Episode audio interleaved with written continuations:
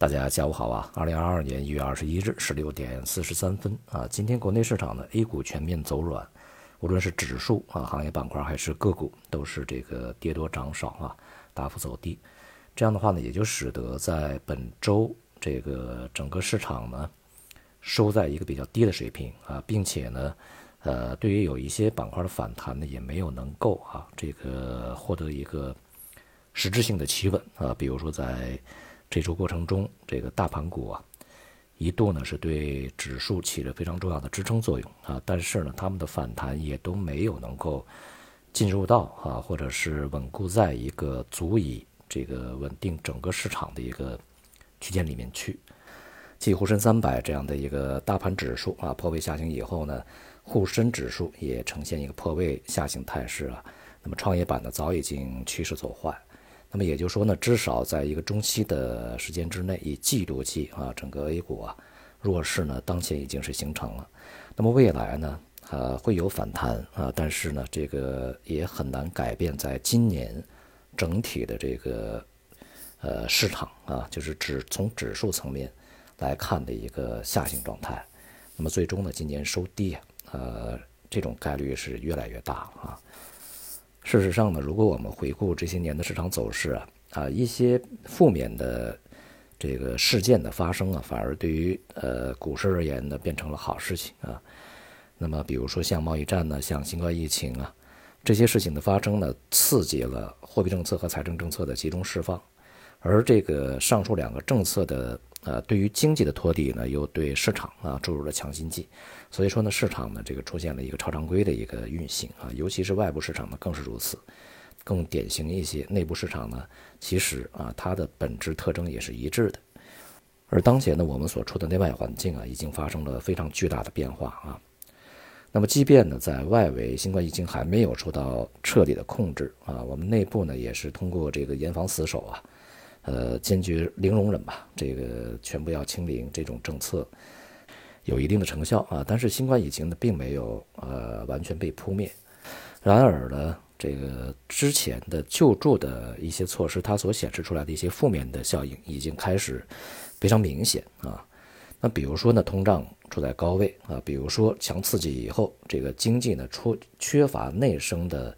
这个比较强的这些动力啊动能。那么，因此呢，一方面经济呃处在一个下行状态，比如说中国相当明显啊。那么另外一方面呢，这个通胀处于一个持续上行、持续高位的一个状态，比如说外围。那么所以呢，我们在双重夹击之下，就是经济呢没有呃非常好的一个这个强劲的恢复，那么同时呢，疫情呢没有被完全控制，而这个货币政策要被迫的去收紧，而财政政策呢要被迫的去。这个不要那么激进啊，相对来讲温和一些。那么这样的话呢，这个整个的外围环境的变化，其实对于整个资本市场的影响，它就会呃显而易见，而且越来越大啊。而与此同时呢，这个我们要看到的另外一个问题就是市场已经处在高位啊，这个连续数年的大幅上涨，已经是一些呃地方的市场，比如说美股啊。这个也使一些行业板块啊，比如说 A 股里面的一些啊，处在一个相对估值啊比较高的一个状态啊。这种状态呢，受到这个整个经济大的基本面以及政策面啊，货币政策、财政政策这样的一些这个呃多重的夹击啊，市场呢恐怕就会出现一个比较大的一个调整啊。而这个调整呢，从目前看呢，呃，至少是季度级别啊；从长期看呢，至少是年度级别啊；从整个2022年看呢，至少年度级别。2022年呢，这个。中国的 A 股以及外围的市场啊，在年底收低的这种可能性呢，呃是非常巨大的。从美股当前的状态来看呢，啊，距离一月份呢结束还有一周，刚刚过去四分之三啊，但是美股的下跌的这个幅度啊，也就是我们盘中看到的啊，就是现在还没有结束，但是至少到现在为止呢，也已经是呃二零二零年三月份以来的最大跌幅。也就是啊，当这个新冠疫情集中爆发以后啊，市场恐慌性下跌以后的两年以后最大的跌幅啊。那么接下来还有一周，如果这周再度走低，那么整个的这个美股的下跌，呃，幅度就会相对比较巨大了啊。呃，不管怎样呢，目前这样的一个下跌的幅度啊，也已经是改变了整个美股至少是中期的一个走势啊，中期见顶以季度来计的啊。而且呢，结合今年啊货币政策的一个收紧的速度幅度啊，以及当前的经济的一个不确定啊，加上这个欧洲啊、日本呢这些国家相继也都要收紧货币政策啊，这个央行，呃，像英国和加拿大呢已经开始啊已经先行一步啊。所以说呢，在这种状态之下，今年整个这个全球市场普跌啊，是一个大概率事件。当然过程中呢会有一些呃此起彼伏的现象。呃，不过整个的这个大的基调应该是在年初这不到一个月的时间里面已经基本确立，所以我们在今年呢，这个对于投资者而言啊，对于股市呢，如果你不善于去在一个呃大的弱势里面去寻找一些呃极为啊珍惜的一些机会啊，行业板块也好，个股也好啊，